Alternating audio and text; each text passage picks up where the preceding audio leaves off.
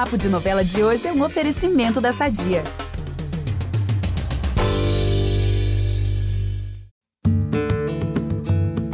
Depois dos fantasmas, tem mais mistério em Pantanal. Nos próximos capítulos vai rolar desaparecimento e a chegada de uma nova hóspede na pensão do Zé Leôncio. Brincadeirinha, não é pensão não. Mas tá, tem gente nova chegando e eu, Ícaro Martins, explico tudinho para vocês. Nos próximos capítulos de Pantanal, a Bruaca deixará a chalana do Eugênio e passará a viver na fazenda do José Leôncio, para ficar mais próxima do Alcides.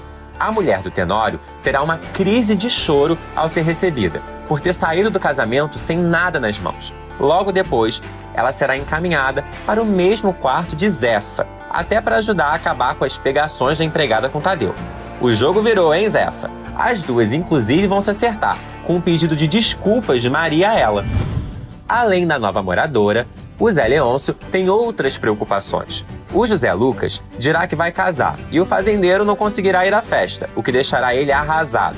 O rei do gado também terá um climão com Filó. O casal irá para a cama e a Filó vai pedir para o marido dizer eu te amo. E ele vai se negar, gente, de novo. Que situação, hein? E para completar todo esse momento agitado, Roberto e Renato sairão de barco pelo Pantanal e o motor vai quebrar. Os dois ficarão perdidos e o Tenório se negará a receber a ajuda do José Leôncio. Após muita insistência em casa, o fazendeiro vai até a fazenda do Rei do Gado, do seu rival, com o Marcelo, para pedir auxílio nas buscas. Onde que eles se meteram, hein?